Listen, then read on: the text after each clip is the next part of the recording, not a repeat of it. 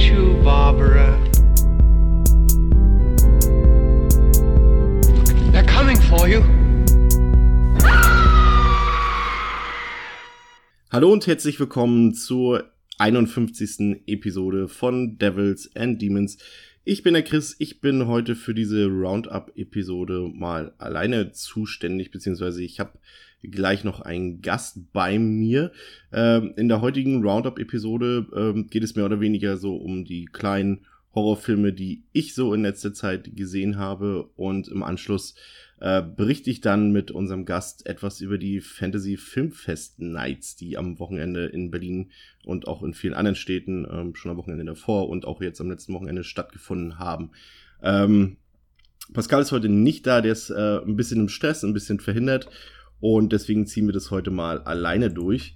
Ähm, was habe ich mir so angesehen in den letzten Tagen, im letzten Monat an Horrormaterial? Das war teilweise tatsächlich äh, relativ, na viel wäre jetzt ein bisschen übertrieben, aber auch ein wenig äh, Tierhorror, der hauptsächlich im Wasser stattgefunden hat. Und da war zum einen der Film von ähm, Gerard Rascionato, äh, klingt erstmal sehr italienisch und sehr nach Giallo, war aber überhaupt nicht sowas.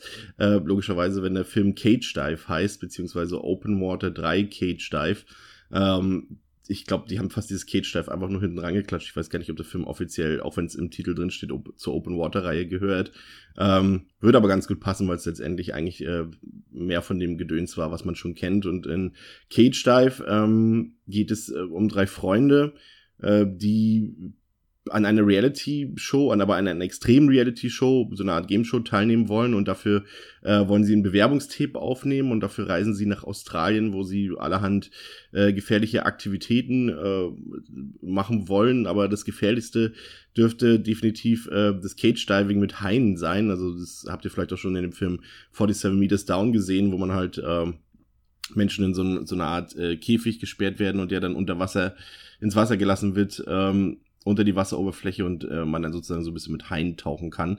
Und in diesem Film kommt es dann natürlich zu einer Katastrophe und unsere Beteiligten schwimmen quasi mehr oder weniger im Überlebenskampf alleine im Wasser und müssen sich mit Dingen wie Haien und dem Tod auseinandersetzen. Ähm, ja, also übersteht man die unfassbar langweiligen und uninteressanten ersten 30 Minuten bekommt man, so viel spoiler ich jetzt einfach direkt mal, eine Mini-Monsterwelle geliefert, die wirklich erbärmlich aussieht. Und anschließend dann eigentlich das übliche von Footage, Wackelkamera, uh, sind auf hoher See gefangen und hallo, da sind Haie geliefert. Und da gibt's natürlich viel Streit. Der eine hat mit dem Freund oder mit der Freundin von dem anderen geschlafen und das muss natürlich jetzt auf, auf mitten im Wasser ausdiskutiert werden. Es gibt also Intrigen. Ab und zu gibt's mal ein Hai zu sehen und, und das übliche Kameragewackel. Die Hauptfiguren dürften definitiv so zu den größten Douchebags der letzten Jahre gehören. Das ist absolut unerträglich gewesen, wie auch der Film letztendlich. Und da sah halt selbst 47 Meters Down, den ich auch schon nicht sonderlich gut fand, im Vergleich fast wie eine Perle aus. Ähm, ja, und so richtig mit dem Cage-Dive hat der Film eigentlich auch dann gar nicht ähm, am Hut. Äh, das ist, fühlt, hat sich so ein bisschen angefühlt wie, wie äh, meine Ente des letzten Jahres, 2017, Geostorm, äh, der auch äh, groß mit damit wirbt und in den Trailern damit wirbt und letztendlich gar kein Geostorm in dem Film zu sehen ist. Und so ein bisschen ähnlich fällt es sich hier auch mit dem Cage-Dive. Also ich habe dem Film anderthalb Sterne gegeben. Das kann man sich tatsächlich echt sparen. Ähm, munter im Wasser geht es weiter mit ähm, der Direct-to-Video-Fortsetzung eines, ja, ich will jetzt nicht sagen äh, tollen Films, nicht unbedingt, aber zumindest eines mittlerweile schon Kultfilms, äh, nämlich Deep Blue Sea. Und ähm, es kam jetzt fürs Heimkino Deep Blue Sea 2 raus und ähm, ja, das war leider, ja, war auch nicht besser als Cage Dive, äh, tendenziell vielleicht sogar eigentlich noch schlechter. Da geht's dann um irgendwelche Geheimprojekte mit Haien und, und äh, wie sie aggressiv und nicht aggressiv und sowas und Testobjekten und es geht dann alles drunter und drüber. Und ja, ich weiß nicht, also als das Sequel angekündigt wurde, war bei einigen Filmliebhabern ja die Vorfreude durchaus anzusehen.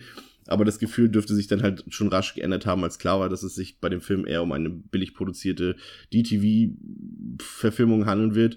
Und so ist es tatsächlich halt auch die erwartbare Megagurke geworden. Es ist äh, halt auch wirklich dumm.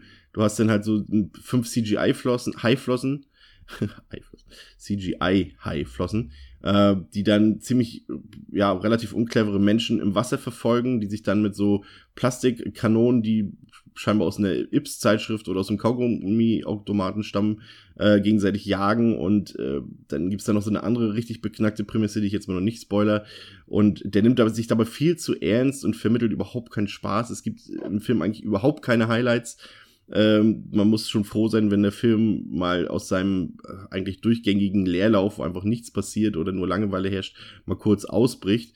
Ähm, immerhin gibt's so ein paar, jetzt nicht unbedingt gut gemachte, aber immerhin vorhandene Splatter-Effekte, die dann auch mal kurzfristig amüsieren können. Aber ansonsten ist es eigentlich schon gefühlt irgendwie fast eine Asylum- oder Sci-Fi-Veranstaltung, nur halt mit ein paar, aber auch wirklich nur mit ein paar Dollar mehr gedreht. Und äh, deshalb kriegt auch dieser Film von mir nur anderthalb Sterne. Ähm, weiter geht's im Sequel-Marathon und zwar gibt es einen äh, neuen ähm, Kinder des Zorns Film, Kinder des Zorn Films, ähm, der ja demnächst auch bei uns erscheint. Der heißt Runaway. Ähm, das, ich weiß gar nicht, die wievielte Fortsetzung das jetzt äh, wirklich ist, aber ich, ich weiß nicht, die achte oder neunte, keine Ahnung. Ähm, der hat tatsächlich einen recht interessanten Plot. Äh, da geht's um, um ähm, eine Schwangere, die aus, aus so einem, ja, wie sagt man, äh, Kinderkult ähm, entfliehen kann und dann äh, anonym und so weiter in so einem in so einem kleinen so der Kleinstadt in Oklahoma lebt und aber sie fühlt sich irgendwie verfolgt irgendwas verfolgt sie und sie muss dann letztendlich äh, sich damit äh, konfrontieren äh, klingt jetzt erstmal total bescheuert, wie ich es erzählt habe, aber es ist auch gar nicht so einfach, da so ein bisschen hinterzusteigen. Aber äh, ich muss wirklich sagen, das ist dieser äh, Children of the Corn Runaway, ist tatsächlich nicht der nächste grottenschlechte Eintrag in dieser unnötig langen ähm, Reihe. Er ist sogar weit davon entfernt. In der Regel wechseln sich wirklich gelungene Momente mit keinen schlechten, sondern eher belanglosen Momenten ab. Ähm, was mir auf jeden Fall gefallen hat, ist, dass sich der Film so ein bisschen, ja, das ist jetzt kein reiner Slasher-Film oder sowas, wie das ja auch einige äh, Franchise-Einträge zuvor waren, sondern es ist eher so ein Horror-Drama und die Figuren sind relativ, für das, was es ist, relativ gut gezeichnet und charakterisiert. Also die stellen was dar und man ist interessiert, deren Geschichte mitzuerleben. Und das war ja nun in diesem Children of the Corn Franchise wirklich selten der Fall.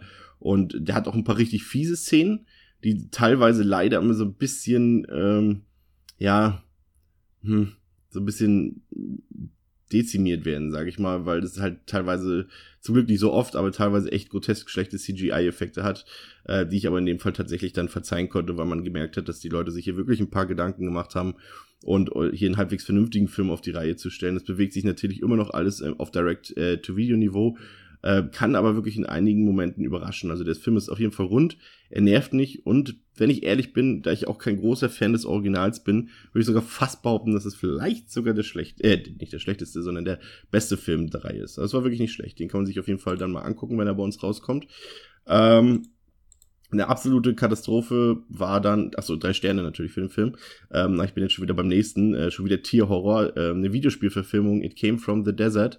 Ähm, eine richtige Gurke. Also es ist auch, ja, quasi Riesenameisen bedrohen die Erde und äh, bedrohen unser Partyvolk, was wir hier begleiten. Ähm, hippe, coole Leute mit Motorrädern und so Quatsch alles.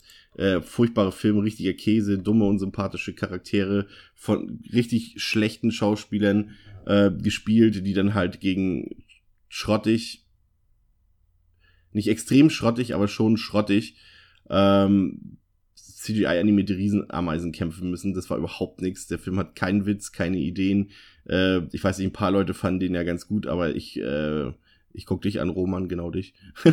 aber ansonsten, äh, weiß ich nicht, richtige Grütze, anderthalb Sterne kann man sich auf jeden Fall auch schenken. Ich hatte ein bisschen mehr Erwartungen bei dem von Footage-Film The Monster Project, der vor ein paar Wochen ähm, im, Media, im Mediabook zum Beispiel rauskam und äh, ich hatte so ein bisschen gedacht, der bringt vielleicht noch mal so ein bisschen Frische in dieses ja mittlerweile schon recht ungeliebte Subgenre. Und ähm, ja, es war halt auch nicht so der Hit. Also es war dann auch wieder das Übliche, wo dann erstmal nichts passiert und dann am Ende passiert so viel. Also ich habe selten einen Film gesehen, der so ein mieses Pacing hat, also während quasi zwei Drittel des Films über rein gar nichts Relevantes oder Interessantes passiert und man wirklich sterbensgelangweilt ist, versucht dann The Monster Project im letzten Drittel alles rauszuholen. Dann gibt's dann so nonstop Jumpscares, Schreie, Gerenne und Gewackel. Keine Sekunde kann man verschnaufen. Das passt dann aber irgendwie auch nicht, weil dadurch irgendwann alles nicht irgendwie besonders erschreckend ist oder schockierend ist, sondern einfach nur extrem beliebig. Und auch das Ende ist dann ziemlich enttäuschend. Die Figuren sind alle extrem unsympathisch und uninteressant. Ähm, aber immerhin so, ich sag mal, für so einen absoluten Low-Budget-Film sind die Effekte, auch wenn sie größtenteils wirklich CGI sind, äh, doch durchaus in Ordnung. Ähm, und auch die grundsätzliche Prämisse, deswegen, ich habe jetzt nicht zu, zu der Geschichte erzählt, weil man sich da wirklich noch ein bisschen überraschen lassen kann, äh, die ist für einen Found-Footage-Film auch durchaus okay, wenn auch Hanebüchen. Ähm, ich sag mal, Fans von diesem Subgenre können hier durchaus mal reinschauen. Die meisten von euch wissen ja, ich bin da nicht so ein großer Fan von. Ich mochte auch diesen ganzen Paranormal Activity Kram und so nicht. Ähm, aber Fans davon, die können hier durchaus mal reinschauen. Ich fand nur den Payoff für die zuvor gezeigte extreme Langeweile doch ziemlich unbefriedigend und hab dem Film zwei von fünf Sternen gegeben. Ja, ähm, kommen wir jetzt zum den Fantasy Filmfest Nights und äh, dafür habe ich mir einen Gast eingeladen, euren Lieblingsgast vielleicht, aber da gibt's ja ein paar Leute, die sich drum streiten. Dominik wäre ja auch mal wieder dran. Hallo Dominik, möchtest du mal wieder mitmachen? Jedenfalls ähm, ist André bei uns, André Hacker. Ihr kennt ihn von den Multimaniacs oder Ende mit Schrecken. Er hat jetzt auch ein neues Projekt zusammen mit äh, dem Matze von Matzes Kinowoche und der Welle Nerdpool auf die Beine gestellt. Der heißt Schaubefehl. Ein sehr interessantes Filmpodcast-Konzept, was ihr euch auf jeden Fall mal äh, reinnehmen solltet. Ich verlinke das dann auch nochmal hier in der Podcast-Beschreibung. Und äh, wir hören uns jetzt mal an, wie wir beide dieses Wochenende gemeinsam auf den Fantasy Film Nights, Fantasy Filmfest Nights ähm, verbracht haben. Bis später. So, hallo, hier ist der Chris und bei mir sitzt unser geschätzter Kollege und Freund André Hecker. Ich begrüße dich. Schönen guten Tag, schönen guten Tag. Ich auch schon direkt so nach hinten schwalle und Ja. so ganz außer Acht lasse, dass hier ein Mikrofon steht. Ähm, André, wir waren gestern zusammen auf den Fantasy Filmfest Nights ähm, und haben uns ein paar Filme angeschaut. Einen kannten wir ja schon, den haben wir ausgelassen. Und zwar äh, Brawl in Cellblock 99. Aber ähm, für die Leute, die den Film tatsächlich noch nicht gesehen haben, können wir, obwohl wir ihn jetzt gestern nicht gesehen haben, aber schon im Heimkino gesehen haben, doch eine ähm, komplette Empfehlung aussprechen, würde ich sagen. Absolut, ja. Also da die Leute, wir haben tatsächlich ein paar Meinungen gestern schon gelesen, die dann eher doch enttäuscht waren von dem Film, aber ich kann mir vorstellen, dass der vielleicht im Kino etwas zu langatmig ist im Vergleich jetzt zum Heimkino. Gerade weil der ja so eine echt lange Exposition hat, die echt gut ist und weil Vince Vaughn ja auch echt gut spielt. Aber fürs Kino, Ja, es ist halt das, also es ist halt dieses typische Ding, ich glaube, wenn du, also das Kino war auch sehr warm, sehr dunkel natürlich, also es kann, glaube ich, schnell passieren, auch wenn du vielleicht schon mehrere Filme davor geguckt hast, dass du halt äh, doch recht ermüdet vielleicht am Anfang bist. Ähm, und für alle, die halt dann irgendwie Bo auch Bone Tomahawks, der erste Film vom Regisseur, äh, kennen, das ist, das ist schon dieselbe Richtung. Also der Aufbau ist wirklich sehr, sehr lang und lässt sich Zeit, was aber dem Film schon gut tut, aber man muss halt Bock drauf haben. Deswegen, also die Stimmen waren da so ein bisschen, ja, der Payoff war gut, aber der Rest war mir irgendwie so slow. Das ist halt Geschmackssache natürlich dann, ne? ja, das kommt dann immer beim Festival zusammen, wenn du dann noch O-Ton hast und dann auch noch so irgendwie eineinhalb Stunden, im schlimmsten Fall, wenn du nicht so gut Englisch sprichst, dann noch mitlesen musst. Ist natürlich, ähm, ah nee, ist ja gar nicht zum Mitlesen. Nee, ist ja nicht Quatsch, OMU. nee, ist nicht Ist ja OMU. ohne. Stimmt. Nee, aber der ist auf jeden Fall sehr empfehlenswert, weil Vince Vaughn, ich glaube, gerade für die Leute, die ihn wirklich nur aus dem Comedy-Fach kennen, ist das, glaube ich, eine faustdicke Überraschung, im wahrsten Sinne faustdicke, faustdicke Überraschung, der Ja. der hinterlässt, und weil er auch teilweise echt ein paar richtig harte Szenen bei hat, die jetzt natürlich so ein bisschen getrickst sind. Wir haben es auch beide schon so ein bisschen so mit Story of Ricky ver verglichen, also es sieht dann schon so bewusst schlecht oder äh, trashig gemacht aus, aber das verfehlt trotzdem seine Wirkung nicht. Also gerade so zum Ende hin ist das schon echt äh, heavy. Ja, vor allem, weil es so konträr ist zum Rest, weil der Film hat an sich einen guten Look, aber die, die teilweise sind die, dann die Detaileffekte sind eben wirklich so auf B gemacht, so B-Movie-mäßig. Und das ist wirklich, ja, es ist schon ein bisschen Exploitation am Ende. So. Das, ist, das, das ist sehr konträr zum Aufbau, aber irgendwie, irgendwie die Mischung macht es dann halt, ja. Aber jetzt zu unseren frischen Eindrücken. Wir haben uns ähm, ein paar Horrorschinken angeguckt. Äh, gleich vorweg gesagt, enttäuscht. Obwohl, nee, ist Quatsch. Doch, du warst ein bisschen enttäuscht. Ich war nicht enttäuscht von unserer Filmauswahl. Wir haben uns äh, zunächst ähm, den Film Pyewacket, Tödlicher Fluch, ähm, angesehen. Kanadischer Film aus dem letzten Jahr, der, ich weiß gar nicht, der klang, ich glaube, der kommt aber jetzt im Sommer auch noch, glaube ich, schon fürs Heimkino, meinte ich gelesen. Ich glaube nicht, dass der, also der kriegt in Deutschland, glaube ich, keinen, keinen generellen kino Nee, nee, das glaube ich auch nicht. Das glaube ich auch nicht. Ist eigentlich, eigentlich, eigentlich ist es eine typische äh, DTV-Ware eigentlich. Obwohl er tatsächlich relativ hochwertig produziert war. Ähm, magst du kurz oder lass uns kurz äh, versuchen, den Film zusammenzufassen? Naja, also im Endeffekt kann man vor allem direkt sagen, weil du gerade sagst, wir haben uns vor Horrorschinken angeguckt. Also Pirated war tatsächlich gar nicht so der, der Horrorfilm, sondern es war eigentlich eher so ein Horrordrama. Ähm, geht so ein bisschen in die Richtung. Ich habe ihn, mit- ich habe ihn mit Blätter, äh, mit, mit, mit, mit Letterbox verglichen. Ich habe ihn mit Metalhead verglichen auf Letterboxd, ähm, weil der auch diese Thematik von einem, ähm, also im Grunde ist es auch ein teils Coming-of-Age-Film. Es geht um eine um Mädel, äh, typische Teenie-Rebellin, hört irgendwie gern Metal und Goth, äh, tut, auf Satanistin, hat aber ein Him-Patch, das Hartagramm von Him auf dem Rucksack, ne? Also wie, wie man, wie man früher dachte, man ist böse, zieht, trägt nur schwarz und ist halt so ein bisschen Außenseiter. Ähm, zusammen mit ihrer ja, Außenseiter-Clique.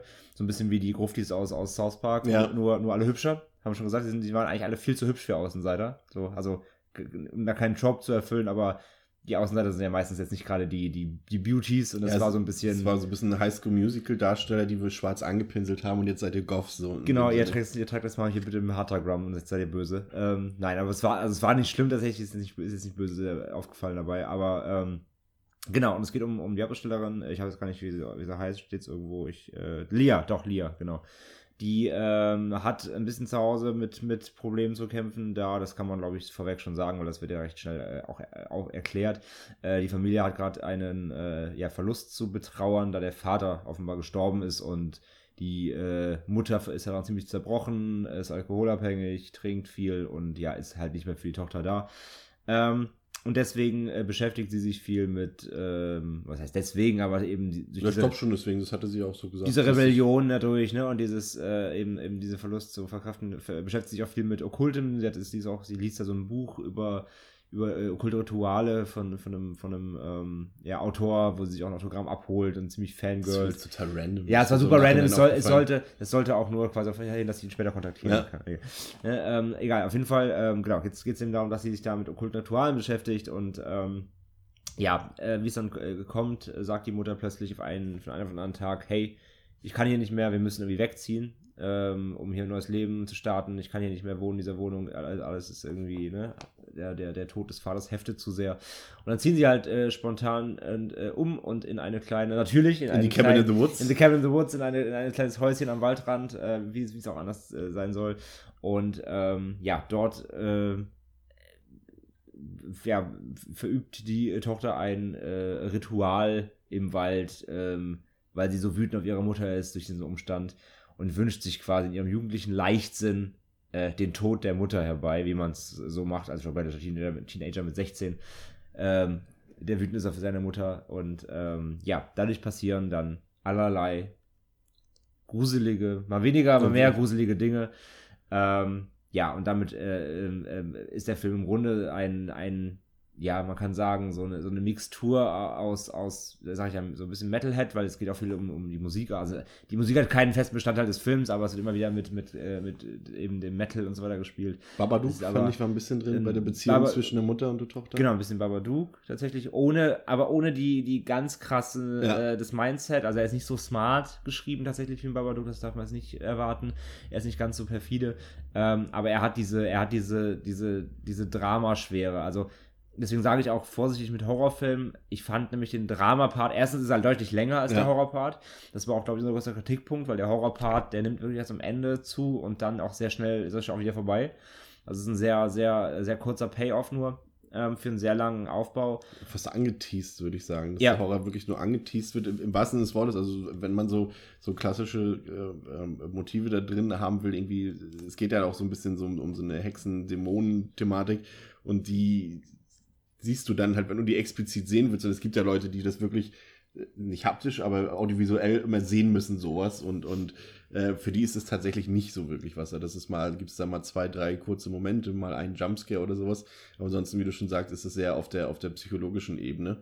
Ähm, was mir tatsächlich gefallen hat, war tatsächlich die, weil du es vorhin gesagt haben, die, die Hauptdarstellerin. Die hatten wir die schon mal irgendwo gesehen?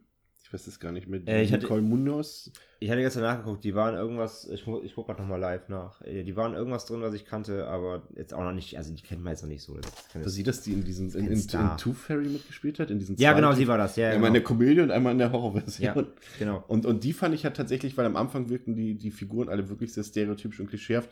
Ich finde, sie hat sich irgendwann gut im Laufe des Films da reingespielt. Genau. Und war dann für mich auch so ein bisschen so das Highlight. Ja, genau, ich, ich sagte ja genau, ich kannte die, ich kannte die aus Pathfinder, dieser Ja, stimmt, Wikinger-Film tatsächlich, äh, auch schon ein bisschen älter. Ähm, ja, also die hat eher so in B-Sachen mitgespielt, so ein Scarecrow von 2013 und ein Marmaduke und ja, also jetzt noch nicht wirklich den, die, die Hits gemacht. Ähm, ich fand sie aber auch ziemlich solide. Äh, wen man auf jeden Fall kennt, ist Laurie Holden, die Mutter. Das äh, ist die Andrea aus Walking Dead. Ja, Da die werden jeder die meisten mag. die herkennen, genau. Oder The Mist oder auch Fantastic Four und so weiter. Also die hat schon ein bisschen was gemacht. Stimmt, The Mist, Ähm, was ich auch so hassenswürdig. Ja, also, äh, und ma- wenn man sie kennt, dann weiß man ja, wie sie spielt. Ne? Also sie Ja. ist ja auch eher so, eher so der Antisympath und hier auch halt. Ne? Also sie spielt schon wirklich eine, eine krass versoffene Mutter, die, die ihre Tochter deutlich spüren lässt, dass quasi sie gerade nicht der Mittelpunkt ihres Lebens sein kann, aber das auf, auf eine sehr, auf eine sehr unangenehme Weise. Also das, daher wieder dieses, dieses Babadook-Ding, ähm, also diese, dieses Kind-Mutter-Beziehungs, die Beziehung sehr gestört. Und wie gesagt, ich finde ich finde auch tatsächlich diesen, diesen Drama-Part in Teilen fast wirklich besser als den Horror-Part, weil da da wirklich ein paar Szenen drin sind, dachte so, wow, okay, hart so. Also einfach familiär harte, harter Tobak. Weil, weil, weil sie diese Horrorszenen, die sie drin haben, die sind halt so wenig, dass man, das haben wir gestern auch schon festgestellt, dass man sie dann durchaus hätte rauslassen können. Also die optischen Momente, wo dann mal kurz so ein Dämon in der Ecke angedeutet wird oder mal äh, am Ende wird es ja dann kurz etwas expliziter, also nicht was die Gewalt angeht, aber was die Darstellung des Horrors angeht. Und das hätte man dann auch einfach vielleicht ganz weglassen können, weil es eigentlich eher was vortäuscht, was der Film gar nicht so richtig ist. Und für mich war nämlich der, der, so der, der krasseste Moment, war dieses, ähm, wo sie gerade frisch in diesem neuen Haus sind und ähm, sich streiten und die Mutter zu ihr sagt, so, so ihr so durchs Gesicht, du siehst so aus wie dein Vater, ich kann das nicht mehr sehen, ich kann dich einfach nicht mehr ertragen, so. Äh, mit dir kann ich gar nicht hier Neustadt machen. Und das, das war so der emotionalste Moment und da dachtest du auch so, das ging dann auch so ein bisschen so ein leichtes Raunen ähm, durchs Publikum durch, wo also, wow, ja. gute Mutter bist du so in dem, Mo- Ja. in dem Moment. Das war so eigentlich, also gleichzeitig der krasseste Moment, aber gleichzeitig auch so mein Highlight-Moment des Films, weil da waren die Ja. beiden Schauspielerinnen dann auch wirklich so, das habe ich denen abgekauft. Ja, das ist halt das Ding. Und ähm, er ist halt, also tatsächlich, dafür, also das Problem ist halt, ich stimme dir zu, mit dem Horror weglassen wäre vielleicht sogar besser gewesen. Das Problem ist, dafür ist er schon wieder nicht zu subtil genug. Also Ja. er, er schafft diesen, er schafft dann diese, diesen, diesen Sprung nicht zu eben zu einem Babadook hin, der, der also ich meine, der hat dann auch, ein Babadook hat auch natürlich ein paar Schockszenen drin und so weiter. Ähm, aber ich sag mal, Pie wäre ohne den Horror dann doch zu blass. Also er schafft Ja. es nicht in den Momenten, wo er keinen Horror zeigt, dann so subtil und äh, und auch anspannend und vielleicht auch gruselig irgendwie zu sein. Also er braucht dann schon so ein bisschen was von dem, von dem Dämon, damit er dann überhaupt funktioniert. Sonst wäre es kein Genrefilm. Ja. So, und das schafft er dann eben nicht. Ähm, Im Endeffekt ist es aber trotzdem, also es ist ein bisschen unbefriedigend, wie du sagst, weil er, weil er einfach den Horror so schnell wieder fallen lässt, den er kurz aufbaut. Ähm, aber bis zu dem Punkt, wie gesagt, wo er dann wirklich einsetzt, ist, also es ist einfach ein sehr starkes Teenie-Drama, sag ich mal. Äh, und danach kommt eben ein leichter Horror-Payoff, den man aber eben als Genre-Kenner auch an einer Hand abzählen kann. Den, den, er, er gaukelt uns ja so ein bisschen sowas wie einen Twist vor, wir wollen jetzt da nicht groß spoilern. der aber ja aber- auch nicht wirklich, also Aber wie, also der war für uns natürlich relativ leicht durchschaubar, aber wie fandst du ihn generell, also die, die Auflösung des Films? ich fand die Auflösung an sich okay. Also ich, ich meine, wir haben danach ja irgendwie auch gehört, es gab da Interpretationen hinter uns. Ja, erzähl doch mal, du hattest da noch ein lustiges äh, Erlebnis äh, hinter dir im Kino. Ja, also das passt halt gerade dazu, weil das wirklich halt direkt nach dem Ende standen halt hinter uns so zwei, äh, also ich glaube ein Ehepaar halt auf, ein älteres. Und, und sie meinte dann irgendwie so, ja, das, das passiert, wenn man so viel Tabletten nimmt, aber, aber so viel kann die gar nicht nehmen. Das passiert, so, so, so ein Trip passiert ja mit dem besten Shit nicht. Und er meinte dann so ganz trocken, das sind die Hormone, das sind die Hormone, das ist ein Teenager. Ja, also das ist jedenfalls nicht die Erklärung, die haben einfach den Film nicht verstanden. Ähm, nein, die Vielleicht auch gar nicht gesehen. Vielleicht, gar nicht, weiß vielleicht haben sie auf dem Handy was anderes geguckt. Ähm, nee, also das Ende ist schon relativ klar. Also ich finde, so viel Inter Interpretationsspielraum ist da gar nicht. Wenn du ein- da eins und eins zusammenzählst, Ja. dann ist es alles relativ klar, was da passiert.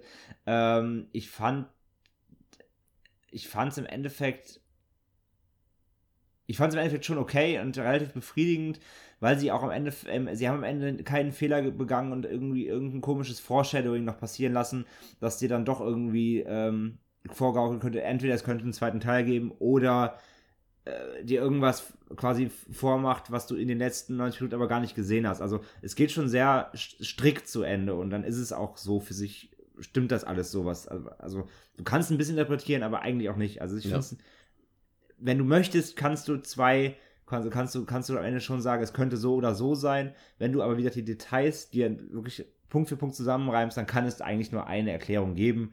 Und das fand ich dann auch eigentlich Ich glaube, das passend ist, zum, zum, gerade zum ersten Teil des Films fand, fand ich das schon passend. ich glaube, es ist so, so ein, so, so ein Film überrascht eher Leute, die halt wirklich vielleicht ein oder zweimal im Jahr einen Horrorfilm Genau. gucken, die sagen, oh, krasses Ende und sowas und wir sagen halt so, ja, okay, das haben wir schon mal so gesehen. Ja. Ist aber äh, gar kein Vorwurf an dem Film, weil das äh, da auch gut eingebaut ist und so. Ähm, Wie fandst du es?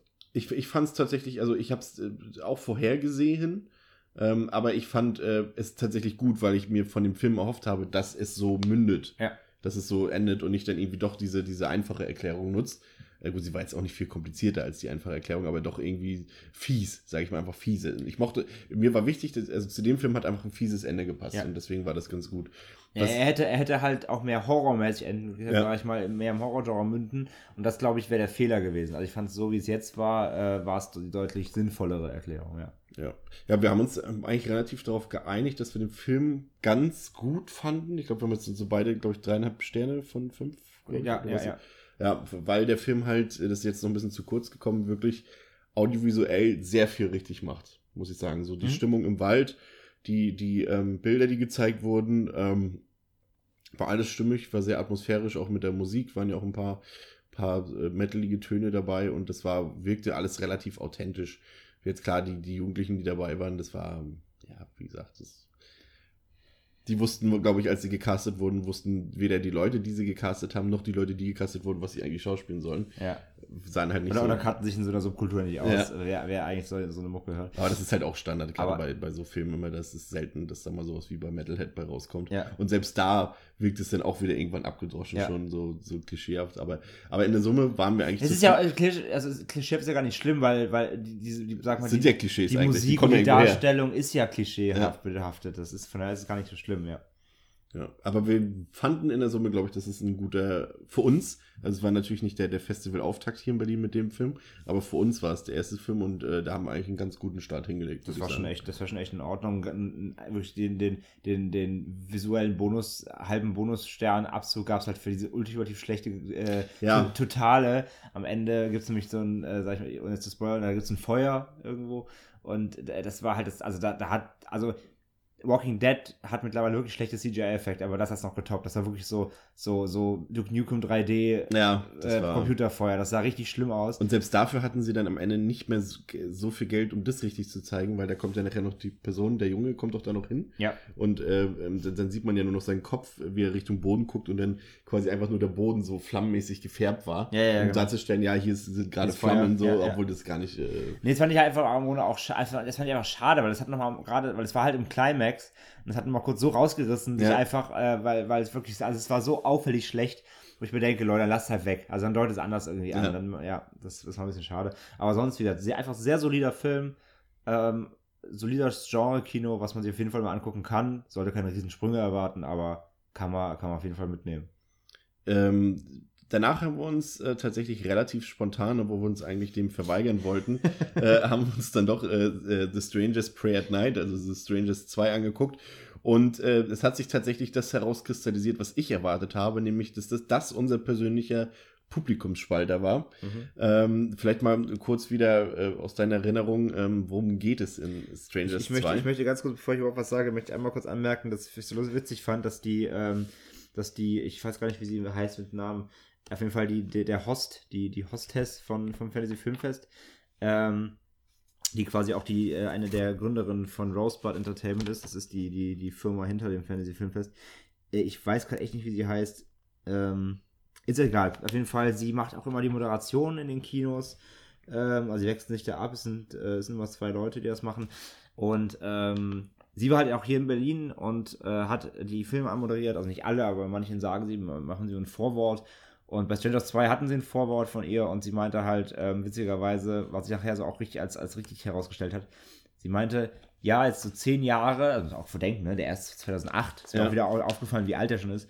Sie meinte, ja, heutzutage funktioniert der Film dann doch ein bisschen anders. So früher war, vor zehn Jahren war so ein bisschen mehr subtil und ein bisschen ruhigere Töne. Und heute ist alles so ein bisschen purgiger. ja, ja, das hat es wirklich Und- genau getroffen. Und das hat es wirklich, äh, schon mal, um das wegzunehmen, wirklich sehr gut getroffen. Und äh, ja, worum geht's in Strangers 2, beziehungsweise Strangers Prey at Night? Die zwei haben sie ja weggelassen. Ja. Und dafür diesen tollen Subtitle reingenommen. Ähm, Im Endeffekt geht es darum, dass ähm, wir, war, wir, hatten uns ein bisschen an, wir hatten uns ein bisschen an Pyrackets zurückerinnert gefühlt, beziehungsweise dachten schon, okay, selber Film nochmal. Äh, es geht wieder um eine, ja, um eine, um eine Coming-of-Age-Grundgeschichte, sage ich mal. Es geht um, wieder um eine Teenagerin, die wieder mit Ramones Shirt und düster rumläuft. Äh, so, ne, ich fand sie war besser gecastet, weil sie dieses, sie war sehr jugendlich Ja. und hat dann versucht, auf böse zu machen. Mit Genau. zerrissenen Hosen, wirkt, sah aber aus wie eine 14-Jährige halt. So. Ja. Und ähm, ja, es geht darum, dass sie ähm, anscheinend irgendeinen ganz großen Bockmist gemacht hat. Man erfährt tatsächlich im Film nicht so richtig komplett, warum, also was dann passiert ist. Auf jeden Fall hat sie anscheinend viel Mist gemacht und die Eltern sind verzweifelt, beziehungsweise. Warte mal kurz, ja. wie, wie sie hier auch, äh, wie es tatsächlich hier im Programmheft falsch beschrieben ist. Hier steht, die Eltern Cindy und Mike schleppen ihre wenig begeisterten Teenager-Kinder Kinsey und Luke auf einen Campingtrip, was einfach mal völlig falsch ist. Aber es steht hier so eine Inhaltsbeschreibung drin. Nee, das ist komplett falsch. Ja. Korrigiere das doch bitte weiter. Ich grüße das gerne. Und zwar geht es darum, die Tochter hat, die hat Bockmist gebaut ohne Ende. Ähm, die Eltern sind verzweifelt und äh, wissen sich nicht anders zu helfen. Ähm, und ja, tun für, also was sie als, be als Beste für Kinder erachten, sie schicken sie auf eine, auf eine, auf eine, auf eine Border School. Das ist also quasi so ein, wie ein Internat, Ja. wo Kinder quasi mal ordentlich die, die Ohren lang gezogen kriegen und äh, da auch wohnen und eben, äh, äh, ja, zu, zu, ähm, zu besseren Menschen äh, wieder erzogen werden sollen. Äh, was natürlich eine harte Nummer ist, das Kind quasi, also die, die sind dann wirklich auch alleine, also die Eltern gehen dann nicht, nicht mit, sondern die werden da abgegeben und dann werden die da mal durchgeholt ein paar, paar Monate. Also das ist natürlich eine harte Nummer, aber scheinbar sind die Eltern hier so verzweifelt, dass es nicht anders hilft. Und also packen sie sie und ihren, äh, wie gesagt, den, den Bruder, der äh, Luke, glaube ich, ne? Ja. ein und äh, ja, fahren, ähm, gehen irgendwo. Ähm, und ja, um da quasi hinzukommen, machen sie einen, ähm, ja, einen, einen Zwischenstopp oder beziehungsweise bleiben dann erstmal, wollen in einem, in einem Trailerpark bleiben. Der, da war uns nicht ganz hundertprozentig eilig, weil das irgendwie nicht so richtig geklärt wurde. Es gehört einem reden Onkel immer Marv. von einem Onkel Marv. Äh, es war aber nicht so richtig klar, ist es wirklich der leibliche Onkel? Also ist es familienangehörig oder ist es so, ne, Onkel? Also ist es so ein, so ein, so ein Slang? Ja. So einfach jemand, der heißt halt, der, wird- der wird halt so genannt, weil es ein Buddy ist. So wie, El- so wie Eltern äh, den Kindern äh, oder den Eltern Eltern den Kindern in der Ju Kindheit gegenüber irgendwie, wenn jetzt zum Beispiel von meinem Vater der beste Kumpel, nehmen wir mal an, der heißt Jochen, dann hat er gesagt, heute gehen wir mal zu Onkel, Onkel Jochen, Ja. genau. Also man weiß nicht so, war das jetzt wirklich Familie oder war das halt ein Buddy? Ist aber auch im Endeffekt scheißegal für die Story. Äh, auf jeden Fall kennen sie jemanden da in diesem Trailerpark und die fahren dahin. Ähm, ja, kommen an, packen aus, äh, finden schon niemanden vor, sondern finden nur einen Zettel von wegen, ja, hey, ich bin hier, ich, ich bin morgen ist wieder da, hier ist der Schlüssel, eurer ist der Bungalow 47, auf geht's. Ähm, ja, und ähm, wie es so äh, kommen äh, muss, ähm, ja, finden sie schnell heraus, dass da irgendwie was ganz und gar nicht stimmt. Sie sind vor allem irgendwie gefühlt die Einzigen, nirgendwo brennt Licht. Und ähm, ja, schon bald passieren die ersten seltsamen Dinge und Leichen tauchen auf. Es beginnt dann, wieder mit einem Klopfen. wie sollte es anders? Es beginnt mit einem Klopfen, wie sollte es anders sein? Äh, die Maskierten sind wieder da, sag ich mal. Und dann passiert, was man sich vorstellen kann, eben, ja. Ja. Ähm, Relativ plain. ich habe erwartet von dem Film tatsächlich einfach, tatsächlich wirklich einfach nur eine Fortsetzung, die dieselben positiven Elemente, also Spannung, Atmosphäre, ein bisschen Grusel und vielleicht ein bisschen Gemetzel mit sich bringt. Und, und deswegen war ich tatsächlich am Ende ziemlich zufrieden mit dem Film. Also man muss sagen, äh, es gibt eine Sache, die, die wird äh, André wahrscheinlich gleich noch ausführlich äh, ähm, äh, besprechen, äh, sind, ist die Logik des Films. Und äh, da würde ich ihm auf jeden Fall jetzt schon mal vorweg bei mir gesagt durchaus recht geben, ähm, dass der da teilweise hanebüchene, katastrophale Szenen im Drehbuch stehen hat, die eigentlich wirklich unverzeih ja, unverzeihbar sind. Du hast es gestern schon gesagt, im Jahr 2018 kann man sowas eigentlich nicht mehr bringen. So, so, so, so also meine prägendstes oder meine zwei prägendsten Szenen waren jene als, da wollen wir jetzt auch nicht groß spoilern, aber das ist einfach so dieses typische, ähm, eine Person flüchtet an einem Ort, wo eigentlich niemand wissen und sehen könnte, dass die Person dahin geflüchtet ist. Und plötzlich ist, ist der Killer schon dort. Und das ist so eine Sache, so, die, die kann Michael Myers als übernatürliche Killer oder, oder, oder ein Freddy Krüger, aber keine natürlichen, normalen Jugendlichen, die maskiert Jagd auf andere Menschen machen. So funktioniert das einfach nicht. Und dann, äh, deine Lieblingsszene war, glaube ich, die mit dem, ähm, mit dem LKW, nee, mit dem, mit dem Truck, der ins Haus fährt. Also ja, So, ja, wieder, ich will, ich will jetzt auch nicht jede Szene vorwegnehmen, aber ja, da sitzen halt, die sitzen halt im Haus, verstecken sich und halt quasi, der, der, es passiert halt ein Jumpscare und der Jumpscare ist, dass plötzlich ein, ein Truck, also der eine von den Kindern fährt halt mit, mit, mit einem Pickup-Truck ständig im Kreis durch diesen Trailerpark und sucht halt die, die Opfer und äh, plötzlich bricht er halt durchs Wohn durch die Wohnzimmerwand und steht halt mit dem Truck mitten im Haus und das ist halt ein Jumpscare. Und das Ding ist halt, der Truck ist super laut. Du hörst den, wenn die, immer wenn die irgendwie sich irgendwo verstecken, du hörst den immer schon im Hintergrund auch rumfahren. Du hörst den eigentlich die ganzen Filme durch den Trailerpark düsen, weil der so laut ist. Aber äh, natürlich hörst du den, den Motor nicht aufheulen, wenn er schon irgendwie gefühlt mit 100 auf den Trailer, auf den Trailer zufährt, um reinzubrettern. Brettern. Aber das ist echt nur, das ist auch die Spitze nur. Also da war so viel Quatsch drin, aber ja. Ja, auch so, dass sich Familienangehörige gar nicht nach ihren Familienangehörigen erkundi Plötzlich, erkundigen. plötzlich fehlt jemand und so, ja, plötzlich wird der im ganzen Film nicht mehr erwähnt. Ja. Okay, scheiß auf Person X. So, wollen, Ja, ja, mochte ich eh nie. Nee, also, ähm, ja, ich- das also ich kann es doch einfach sagen, das war, das war wirklich mein großes Problem am Film, weil der mich wirklich in, äh, im, im, ich sage nicht Minuten, aber schon regelmäßig durch wirklich hanebüchen dumme Geschichten ähm, hat er mich wirklich einfach rausgeholt. Ich, ich wollte ihn tatsächlich mögen, weil ich die Atmosphäre echt cool fand. Ich fand das Setting cool. Diesen Trailerpark, das ist echt schön gemacht. So, hat echt so leichte, äh, auch zusammen mit der Musik, ne? Muss man auch Ja. so sagen. Die Musik ist sehr 80s so. Also er macht, er hat schon große, er gibt sich große Mühe, oldschool zu wirken. Aber alles halt mit so einem, wie sagt man, mit, mit, mit der Hammer-Methode. So, das sind dann halt irgendwie so 80er-Jahres-Songs bei uns. So, so ein bisschen so, ähm, wie das jetzt bei Atomic Blonde war, so mit so mit Neue Deutsche Welle und sowas da drin, So wo so der Nena unbedingt genau. mit rein muss und teilweise auch Songs, die einfach dann vielleicht gar nicht unbedingt in die Zeit passen. Das war ja zum Beispiel bei Atomic Blonde so, dass da einfach Songs, die da thematisch gar nicht reinpassen, so gelaufen sind. Und hier ist auch so, dann ist dann halt ein Song von Kim Wilde drin, der da unbedingt mit drin sein muss. Kids in America und sowas. Und äh, das ist dann halt schon ein bisschen mit, mit der Hammer-Methode äh, drauf eingeschlagen auf die Zuschauer. Ich fand es aber atmosphärisch durchaus passend. Ja, oder du hast halt, wenn sie dann am, am, am äh, Wobei es eigentlich dafür gar keine Begründung gab, warum jetzt die, die Killer äh, nur 80er Jahre äh, Synthie-Pop Nee, hören müssen. Weil es spielt ja einfach nicht in den 80ern Nee. so. aber die, die, die finden halt 80er cool. Ja. sind große Michael Myers-Fans wahrscheinlich. Michael Myers Poster bei ihrem Trailerpark. Ich sag nur, warum nicht? Warum nicht? Ja. Ähm, nein, das ist auch alles geschenkt oder halt auch, dass du wirklich, wenn die da am Wald vorbeirennen, also äh, es war halt so in so, einem- in so, einem, ne, so ein bisschen Waldgebiet so drumrum. Man kann schon so, Äh, hat schon so Crystal Lake Atmosphäre genau. ohne Crystal Lake gehabt. So, also, so quasi, du, du siehst, du siehst die, Sta- also, ne, also nicht du siehst bildlich, aber du siehst äh, über, im übertragenen Sinne, du siehst die Scheinwerfer hinterm, hinterm Baum stehen und mit, mit der Nebelmaschine so. Also es war schon alles sehr, sehr gewollt und sehr aufgesetzt. Aber das schenke ich ihm auch, weil es trotzdem irgendwie funktioniert hat.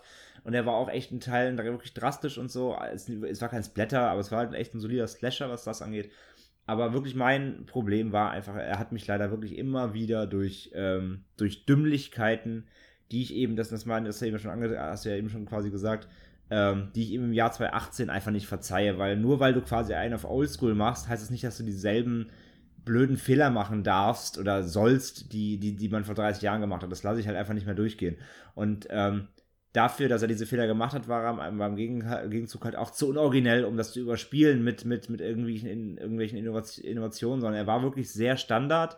Er war ein guter Standard, aber Abzüge gibt es für mich dann eben dadurch, dass er mich immer wieder rausgeholt hat ähm, und ich konnte mich einfach nicht darauf einlassen, weil ich mir wirklich eben im, im, im, äh, im regelmäßigen Takt an den Kopf fassen musste und wirklich so, also ich, ich, ich will das natürlich dann auch im Kino natürlich nicht irgendwie äh, akustisch umsetzen, aber ich, ich habe mir jedes Mal gedacht, so, oh Gott, weißt du, so, also so die, diese Art von Film ist das. Und wenn man da drüber wegsehen kann, wenn einem sowas egal ist, ey, dann kann man da wirklich mit, wirklich n- n- so, zumindest für einmal gucken, echt kurz, kurz, einen kurzen Spaß haben. Vor allem, es ging ja Ähm, dann sogar so weit, dass wir, dass, dass da die Logik halt so befreit war in dem Film, dass wir ja zwischenzeitlich uns schon angeguckt haben bei manchen Szenen und dachten, ey, das bringen die jetzt nicht auch noch, weil wir waren schon so verzweifelt, was das angeht. Das haben sie dann zum Glück nicht gemacht. Also sie haben es jetzt nicht die Szenen, also es war dann so weit, dass wir dachten, oh nee, das wollen die uns jetzt nicht auch noch andrehen. Haben sie dann zum Glück nicht gemacht, aber so war unsere Verzweiflung da schon. Also man hat ihm, das ist halt, genau, man hat ihm schon zugetraut. Ja, man dachte wirklich, genau. ja, man dachte halt ganz Zeit, jetzt, jetzt kommt 100 Pro noch das und das, aber zum Glück hat es dann wirklich, das wäre dann wirklich so, dass die komplette Checkliste des, des, des Slasher-Trope-Kinos gewesen. Ähm, dann wäre er fast zum, zum, zum Scream geworden, irgendwie, äh, vielleicht noch. Ähm, nee, das hat er zum Glück dann wirklich nicht gemacht. Ähm, aber ja, auch, auch, beim Pay, auch, das, auch der ganze, der, der, der, der Payoff und, der, und das, das Ende, so, das war alles ah, sehr schwierig. Also hätte man auch ein, einige Szenen wirklich einfach einsparen können, hätte dadurch mehr gewonnen. Ähm, von daher, ey, also, ja, du weißt ja, ich hab's ja gestern schon gesagt, mein, mein, mein Wurf war es nicht so einfach. Ja, ich, ich fand ihn tatsächlich, also ich, ich verstehe alle Kritikpunkte, die sich auch komplett total, nur bei mir sind sie in dem Fall nicht so gewichtig. Ähm, aber es stellt sich natürlich wirklich die Frage, du hast es vorhin schon gesagt, zehn Jahre später, äh, es gibt äh, die Generation der neuen Horrorfans, die kennen das Original schon gar nicht mehr. Das ist, äh, weil es auch schon zehn Jahre ist, also wenn du jetzt irgendwie 15 oder 16 bist gerade mit Horrorfilm anfängst. Ich vermute sogar deswegen steht die 2 nicht im Titel drin. Damit du gar nicht checkst. Damit du gar ist- nicht ja, erst denken, ach, das ist eine Fortsetzung, die gucke ich mir nicht an, weil ich das Original nicht kenne, so in dem Sinne. Wird wahrscheinlich sogar der Grund sein. Und äh, hat ja letztendlich auch in dem Sinne nicht viel damit zu tun. Es ist einfach so äh, eine neue Episode mit diesen Killern sozusagen. Genau. Aber die, da gibt es ja keinerlei Verknüpfpunkte oder irgendwie sowas. Und ähm, aber ich fand halt, er war atmosphärisch ziemlich gut. Ich fand das Trailer-Pack-Setting war äh, ja, durchaus ja, auch. Abwechslungsreich will ich nicht sagen, aber das war mal was anderes, weil auch sie es durchaus so geschafft haben darzustellen, dass die Figuren bei all diesen Trailern, die alle gleich aussehen und, und die Wege, die dort durch den Wald sind, sehen alle gleich aus, dass du so, dass sowohl die Figuren nicht mehr genau wussten, wo sie eigentlich sind, vor welchem Trailer, aber du als Zuschauer auch nicht. Also wir haben uns jetzt darauf geeinigt, dass wir gesagt haben, das ist Absicht.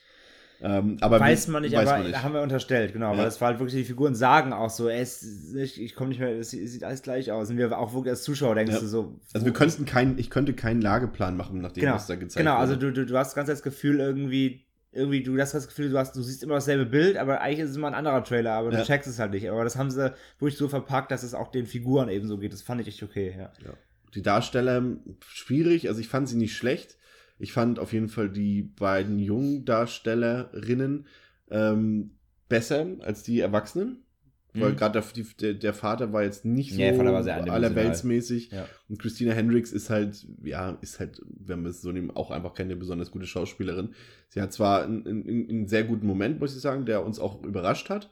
Ähm, aber ansonsten waren die Kinder da, Kinder sind es ja nicht, aber die, die Jungdarsteller äh, äh, deutlich besser. Und die waren mir auch sympathisch. Also man konnte auf jeden Fall, das wirst du, glaube ich, auch nicht abstellen, man konnte mit denen durchaus mitfiebern. Ja, das schon, ja, ja, doch. Also es Also war sie waren- keiner bei, der genervt hat oder so. Nee, sie waren einem auch irgendwie nicht egal, weil du ja trotzdem, du hattest, also er hat sich jetzt nicht, also er hat jetzt, er ist kein Pie, er ist kein, kein Pie-Racket irgendwie vom Aufbau her, aber Nee, also die in Ähm. Char Charakterisierung haben die eigentlich nicht, gar keine Figuren. Du weißt halt nur, ja, sie ist ein bisschen böse, der Naja, Junge, dem es- ist alles egal. Sie, sie haben sich zumindest aber so die ersten 15 Filmminuten genommen, um zwar sehr schnell, aber sie haben ja trotzdem so, so, ne, so ein paar Eltern. Zwistgespräche und ein bisschen, also so ein bisschen ist was ist ja schon da. Du merkst halt schon irgendwie, die haben gerade eine schwere Zeit und das, das kaufst du dir noch ab. Also du hast zumindest, du, du gönnst ihnen das nicht, was da passiert. Es sind keine Figuren, denen du das gönnst. Du willst nicht, dass sie gleich draufgehen. Das ist nicht dieses, äh, dieses Freitag der 13. Ding. So, du hast kein, du willst nicht so, ja, jetzt Hause endlich um so Ja. sondern du hast schon, du hast schon Bock, dass die, dass die da durchkommen, dass, die, dass du gönnst denen das jetzt überstehen. Also das ist schon okay, ja. Die, die, der Unterschied natürlich zum Original ist, dass der sich natürlich viel mehr Zeit gelassen hat für eine Exposition des Original. Ich glaube, da bis, bis da so, klar, da wurde auch relativ früh an die Tür geklopft, aber bis dann da wirklich der Terror losging, äh, ist locker eine Dreiviertelstunde, glaube ich, vergangen im Original. Und hier ging es halt wirklich schon so knapp nach 20 Minuten eigentlich schon straight los, mit, auch mit einem gewissen Tempo und mit einem gewissen Pacing. Und das hat der Film dann auch wirklich nicht mehr verlassen. Also es war dann Genau. zumindest durchgängig Thrill und Spannung angesagt, Ja. wenn man, wenn man sowas spannend findet, immer in dem ähm, Sinne, aber, aber äh, der wurde dann nicht mehr langweilig. Also ich glaube, man kann nicht unbedingt sagen, dass der langweilig war. Ich weiß, ich sowieso- weiß auch nicht, ob ich den, ob ich den neuen wirklich Terror-Kino nennen würde. Ich fand, der erste war schon Terror, weil da geht es wirklich um diese, um diese, um dieses Spiel. Also hier geht's, hier, ah, hast du hier auch, aber es war noch was anderes. Ich finde, der erste hat dieses, dieses Terror-Ding doch deutlich mehr umgesetzt und deutlich, deutlich kräftiger. Das, das ist wirklich halt bis zur letzten Minute wird, wird nur mit den Opfern erstmal gespielt, so wie Katz und Maus. Sie werden nur ähm, eben mürbe gemacht. Ja. Und hier ist es ja doch eher eine Hatz, so. Es ist ja doch eher ein Ja. klassisches Slasher-Ding. Also der, der Killer jagt. Der ist auch, auch körperlicher hier. Genau. Während, während im ersten Teil ja erst zu, zum Ende hin im Showdown, sage ich mal, die Gewalt ähm, zum einen expliziter wird und vor allem halt auch körperlicher wird, vom psychologischen zum körperlichen hin, hast du hier halt sofort, äh, es, ich mal, das erste Blutspritz nach 20 Minuten. Ja. Und, und Deswegen wieder der also Spruch, es ist wenig, weniger dieses, Ja. es ist weniger dieses, die Leute sind in, ich dachte zum Beispiel ursprünglich tatsächlich wirklich, und ich dachte, dass auch die Trailer liefen so ein bisschen darauf hinaus, dass die Familie wirklich in diesem Trailer eingesperrt ist für 80 Minuten. Das dachte ich nämlich auch Und dass dann wieder das Geklopfe und Ja. sowas losgeht. Das fand ich einerseits gut, dass sie es nicht gemacht haben, Ja. weil sonst wäre es wirklich einfach nur ein, ein, ein Remake, Reboot. Ja, vor allem der, der, der Trailer ist, ist so groß wie dein Wohnzimmer hier. Deswegen also fand ich es interessant. Das wäre, ja, ich glaube, das wäre aber schon sehr langweilig. Aber der ist doch nicht 500 Quadratmeter groß gewesen, der Trailer. nee, und, und, aber ja, also wie gesagt, deswegen, ich, ich bin, mh, ja, ich, man kann sich drüber streiten. Also ich, ich gehe da auf jeden Fall mit, mit den Leuten, wie, wie, wie du zum Beispiel, äh, die sagen, nee, das war jetzt nicht so der Hit und, und, und muss man sich nicht geben und nicht nochmal sehen. Ich fand den tatsächlich gut, nicht so gut wie das Original. Ähm, aber mir hat der Spaß gemacht, der hat Atmosphäre, war spannend. Hatte ein paar schöne äh, blutige Effekte bei und war einfach sehr unterhaltsam für mich. Und da kann ich über ausnahmsweise mal über Logik auch hinwegsehen.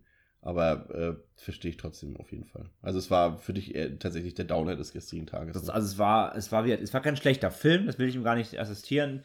Man kann jetzt eine gute Zeit mit ihm haben, wenn man da wirklich auch einfach mal seine, du musst echt, du musst dir echt die Logik halt an der, an der Tür lassen, so dass also die, da musst du deinen Hut nehmen und einfach so dich berieseln lassen, hinsetzen, Brain, Brain rausnehmen und gut. Ähm, aber es war von gestern, definitiv von den dreien, die wir gesehen haben, war es mein Lowlight, ja. Obwohl er, obwohl er eine Publikumsreaktion hatte, als dann so diese, dieser, der Revenge-Teil losging, da haben drei Leute applaudiert kurz. Deswegen, ich schenke, ich schenke ihm ja auch die, er hat ja Szenen, er hat ja Szenen, die auf jeden Fall was können, so. Das sage ich ja gar nicht, ja. Das ist ja so. Die. Ich saß übrigens neben Jörg Buttgereit bei diesem Film im Kino. Aber ich äußere mich jetzt nicht dazu. An anderer Stelle. Ich bin mir immer noch nicht sicher, ob er, also wir haben Jörg Buttgereit auch nach dem Film noch gesehen, aber ich bin mir nicht zu hundertprozentig sicher, ob er neben mir saß. Weil jetzt, jetzt wo ich gerade gesagt habe, dass da drei Leute geklatscht haben, ähm, mir war so, als hätte die Person neben mir geklatscht und warum sollte Jörg Buttgereit bei Strangers 2 äh, klatschen? Das macht irgendwie keinen Sinn, aber er sah trotzdem so aus. Das ähm, werde ich bei der nächsten Filmbörse, werde ich mal fragen, wo er da gesessen hat.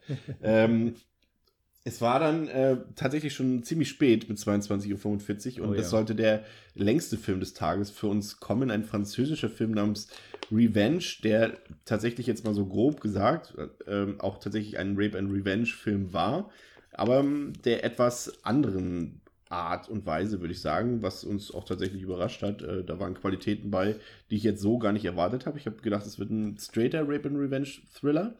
Ähm, aber der hatte tatsächlich Qualitäten, vor allem in audiovisueller Hinsicht, ähm, hat mich echt überrascht, muss ich sagen. Also man muss dazu sagen, das ist äh, von äh, Coralie Farugin. Forger. Forger.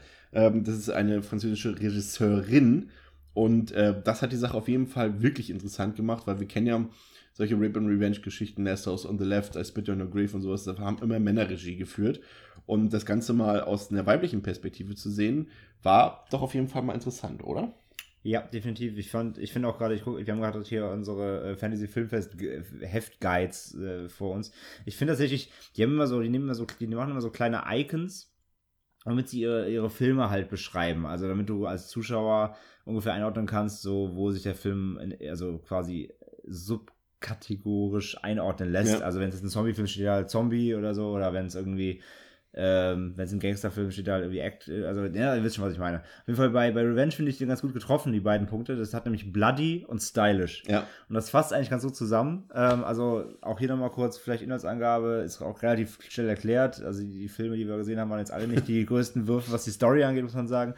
Ähm, ja, wie, wie Chris gerade sagt, im Grunde klassischer Rape and Revenge-Streifen, wie man es äh, quasi kennt. Eine junge Dame wird von einem äh, offenbar reichen Typen. Ist das von Politiker, ne? Irgendwie wird zwischendurch gesagt, bla bla bla, nur weil du hier, because you fuck with a politician, sagt er irgendwann irgendwann mal Ja. zu ihr. Ich glaube, das war Also er das. Er, sagt, er wirkt zwar nicht wie ein Politiker, weil dafür wirkte er nicht. elo- Doch, er konnte sich gut verstellen, hat er am Telefon dann doch immer schon sehr sich. Äh, äh, Ja, auf jeden Fall. Er, er, er, er, hat was zu sagen, er hat ist, Macht. er ist irgendein Typ mit Geld und Macht. Ja. So, und äh, er lädt sich dann da eine, eine, äh, eine heiße Blondine irgendwie ein, scheinbar übers Wochenende irgendwie. Ähm, wie heißt die da? Wer nochmal die Dame? Die hat so einen langen Namen, ne? Mathilde Anna Ingrid Lutz. Achso, die Schauspielerin, ich wollte gerade sagen, die Rolle. Nee, die, Hat sie überhaupt einen Namen gehabt? Achso, Jen, Jennifer. Jen? Jen, genau. heißt sie. Lädt sich einfach, äh, lädt sich also eine, eine sehr heiße äh, äh, blonde äh, äh, Dame übers ja, Wochenende, weiß nicht, auf jeden Fall paar Tage in sein Haus da ein, lässt sie einfliegen im Helikopter, um da mit ihr ein bisschen rumzuschnackseln. Und ähm, Was Ja. sie auch nach fünf Minuten schon tun. ja, Im Film. ähm, was, was, ja, was dann eben, äh, was die nicht weiß und was plötzlich dann vor, vor der Matte steht, sind zwei shady Typen, voll bewaffnet irgendwie, mit Jagdgewehren und äh, sie denkt sich erstmal, okay, was wollt ihr jetzt von mir?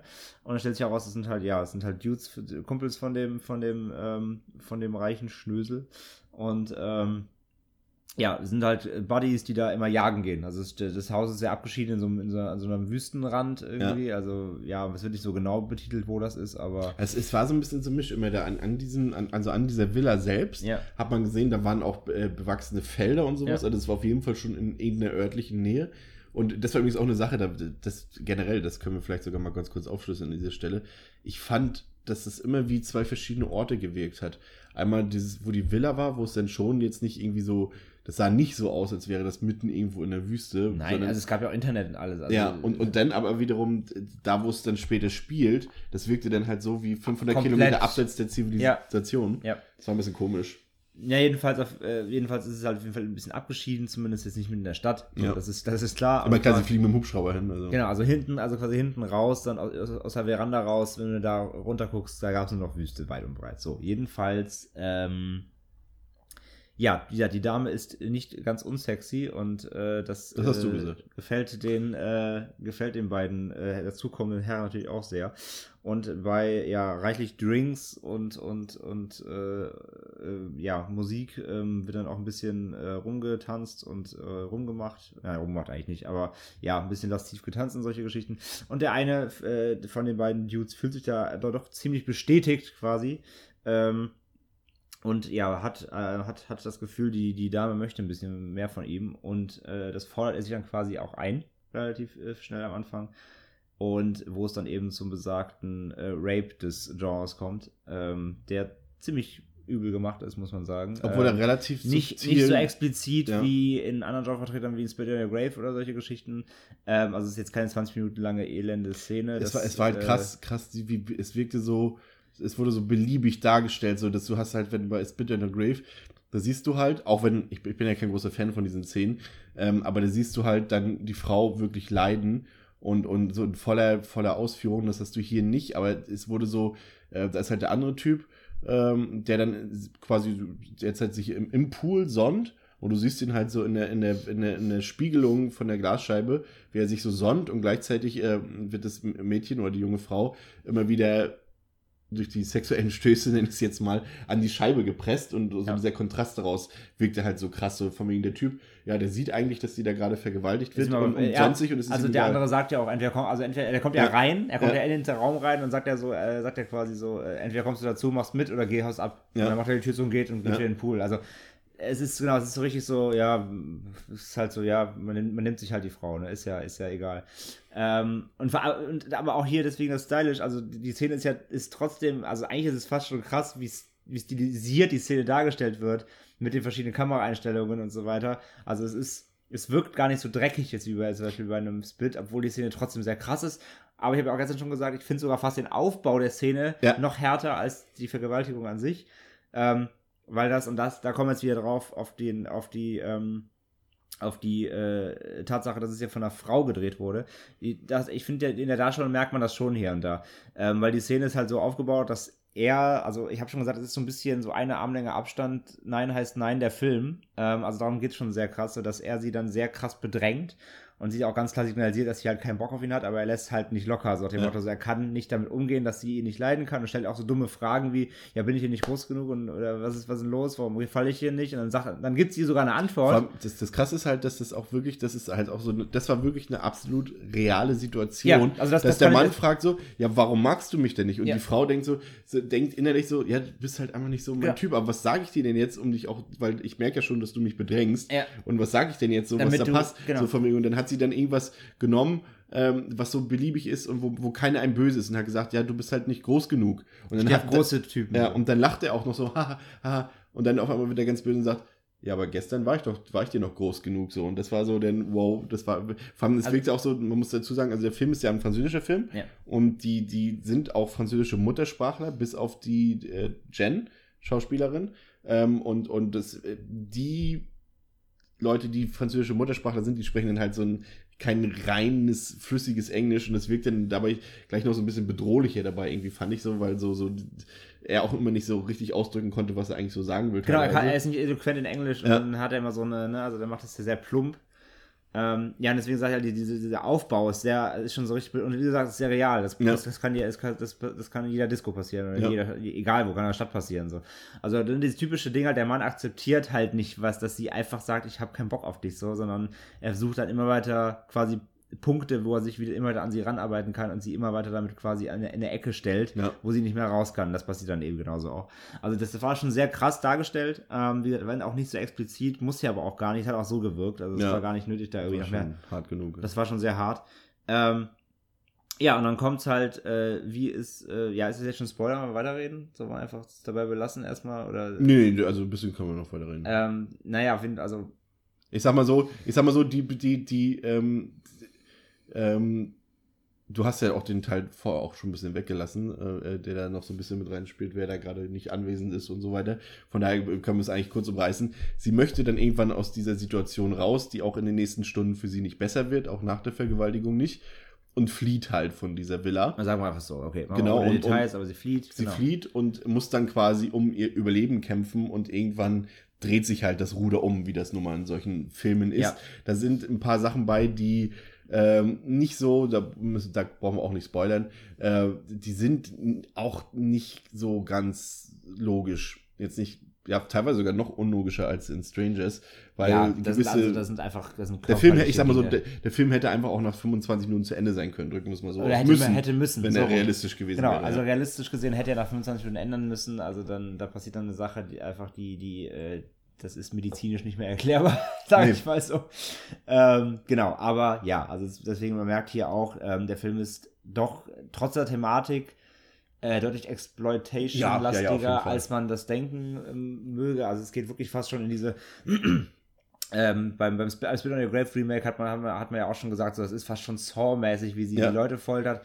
Äh, das ist nicht, das ist, das ist, also die, das ist zwar hier nicht, aber es ist auf einer gleichen Ebene übertrieben ja. dargestellt. Ähm, also sie überlebt das Ganze auf jeden Fall, äh, äh, kommt, kommt weg und ähm, ja, wie gesagt, reißt dann das Ruder rum, wird von der, ja, und das ist dann diese Metapherebene, wo ich möchte jetzt mal, möchte ich jetzt mal behaupten, ähm, sie wird von der anfangs schwächlich dumm dargestellten, blonden, heißen Chickse irgendwie, wandelt sie sich zur krassen Survival-Expertin und, äh, und Fighterin in einem Fingerschnippen quasi. Ähm, ja, das ist natürlich, also ja, das ist, es ist so ein bisschen, es ist so ein bisschen dieses, und unterschätze die Frau nicht nur, weil sie aussieht wie, wie ein Barbie-Püppchen, sondern äh, sie kann dir auch dann ganz schnell auf die Fresse hauen. Ja, fand ich so im Großen und Ganzen so, kann man machen. Ähm, ich habe dir ja direkt gesagt, so wo, da, wo mein, quasi, das war mein, das war eigentlich noch, ja, den ganzen Rest weggelassen, das war mein hauptsächlicher Logikpunkt, wenn du, oder sage ich mal, mein, mein Anspruch, wenn du diese Metapher auserzählen willst. Wieso muss es aber denn erst zu einer drastischen Handlung Ja. kommen, bevor sie stark werden kann? Das ist eigentlich Also- das, was man sonst eben den Film von männlichen Regisseuren vorwirft, dass halt äh, die nur starke Frauenfiguren schreiben und zeigen können. Wenn- ähm, wenn- denn, und vor allem ist eine Frau nur dann stark, wenn sie sich auf einmal so zur Wehr setzt, ist halt auch einfach Quatsch. Genau. So diese, diese Grundaussage, eine starke Frau, jede Frau ist stark im Inneren und was auch immer. Äh, und, und, aber das ist halt der Knackpunkt und das fand ich ganz gut. Auch der Film wurde ja von einem Mitarbeiter da der Veranstaltung äh, jetzt nicht so günstig Ich möchte nicht sagen anmoderiert, er wurde, er wurde angestottert. ja, aber er hatte den, den entscheidenden Denkansatz trotzdem irgendwie formuliert. Ähm, macht es jetzt einen Unterschied, ob der Film von einem Mann oder von einer Frau gemacht äh, wird oder wurde, wie in dem Fall. Und es ist tatsächlich interessant, gerade weil sie ja auch so mit gewissen Sachen spielt. Wenn du, du kennst es von, von Männerfilmen, ähm, da wird dann erstmal bei der Frau immer schön die Kamera auf den Hintern und auf irgendwelche körperlichen Vorzüge ähm, gebracht und das macht sie halt auch. Ja. Und das ist halt so das, wo du denkst, ja, okay, darf ich das jetzt gut finden, weil es von der Frau ist? Oder meint sie das jetzt äh, als Parodie? Weil klar, die Männer machen das halt Genau, auch so. macht sie das jetzt nur so, weil es der Trope ist? Ja. Oder? ja, ja, genau, ja. und das ist clever gemacht und, und, und das zieht sich halt so komplett durch den ganzen Film, diese ganzen Sachen. Ja, sie, sie läuft ja auch den halben Film wirklich nur, also den ganzen Ja. Film eigentlich nur halbnackt rum. Also Ja. sie hat immer ganz Zeit nur ein Bikini an im Ja. Endeffekt. Also das ist natürlich, sie, der gibt dir so ein, so ein, so, eigentlich will ich das, also, ne, ich will das jetzt gar nicht attraktiv finden, so, aber sie inszeniert es ja so. Ja, vor allem, du hast ja diese, diese Szene, du hast ja gesagt, die Vergewaltigungsszene ist eigentlich Viel so abstrakt es klingt, genau. Und wenn diese tatsächlich äh, jetzt ein, Mann gemacht hätte, da hätte man gesagt, okay, das ist ja misogyn wahrscheinlich. Da hätte man wirklich Mhm. gemeckert, da hätte es Kritik für gegeben. Wahrscheinlich, ja. Definitiv, hätte es für gegeben, weil du kannst nicht sowas einfach so, so, so, sag ich mal, Arthouse-mäßig und, und mit, ja, fast schon kunstvoll mit irgendwelchen Zeitlupen oder Bildeffekten und sowas darstellen. Ja.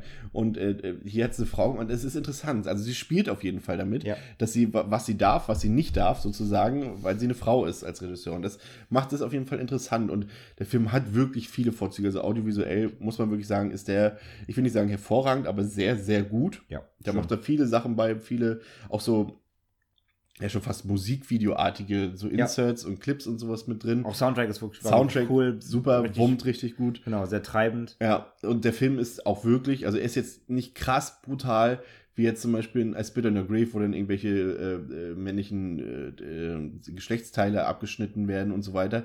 Sowas macht er nicht. Der macht halt, arbeitet halt auch viel mit Schusswaffen, äh, was ja übrigens auch für das Genre durchaus in- innovativ, will ich jetzt nicht sagen, aber es ist ja doch eher auch selten der Fall. Ja. Ähm, und ähm, aber er ist trotzdem sehr brutal. Es gibt da so eine Szene, äh, die mit einem Fuß und einer Glasscherbe zu tun hat. Und da wusste das Publikum auch nicht so ganz genau. Es war einerseits war das ziemlich, weil die Szene sich auch sehr lang zog, hart mit anzugucken, aber gleichzeitig mussten auch alle lachen, weil es auch gleichzeitig so wieder das- so slapstickartig war. So Genau, bisschen. das ist halt auch ein Punkt, den wir noch nicht genannt haben, halt, ne? Das ist halt auch so, da war ich am Anfang ein bisschen verwirrt, ähm, weil der Film eben auch so leicht. Äh, er, er spielt auch mit diesen, diesen Männer-Tropes. Also er, Ja. er, er, der Film verarscht auch seine, die quasi die Vergewaltiger so ein bisschen. Er stellt sie dann so, also er stellt sie auch so ein bisschen all dann eben doch als die, als die Macho-Assis, die aber auch wirklich äh, auch ihre Schwächen haben oder ihre, ihre, ihre dümmlichen Fehler so. Also er hat dann so einen leicht sarkastischen Ton, fast schon teilweise eben parodistisch.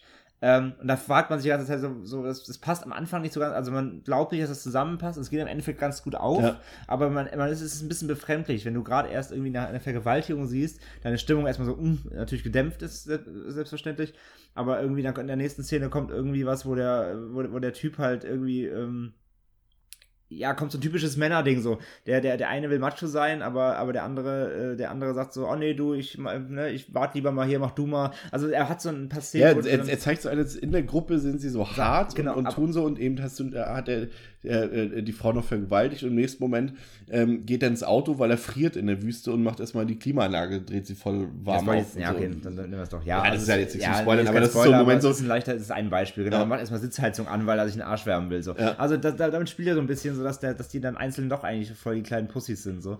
Und äh, das fand ich schon eigentlich ganz nett gemacht. Ähm, wie du sagst, Gewalt, er war nicht übertrieben, ist kein Splatterfest. In den Szenen, wo er dann aber zulangt, ist er schon sehr hart und vor allem auch sehr detailreich. Also er geht sehr nah Ja. ran. Ähm, aber wie gesagt, er überspitzt es dann teilweise auch so, dass es fast schon auch Exploitation, äh, Also Exploitation ich würde es jetzt nicht ganz, es klingt ein bisschen verharmlos bei dir. Also ich würde jetzt sagen, Nein, also- wenn jetzt einer, ich sag mal, jemand, äh, der jetzt äh, keine Splatter-Filme guckt, Ja, okay. der, der, für den ist der Film zu hart. Okay, das ja, ist okay, einfach so. okay.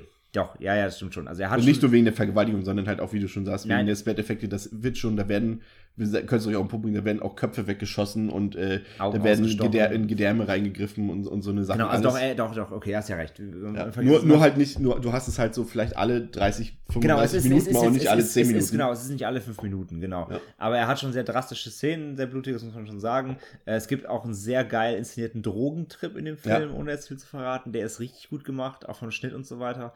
Äh, Das hat mir echt gut gefallen.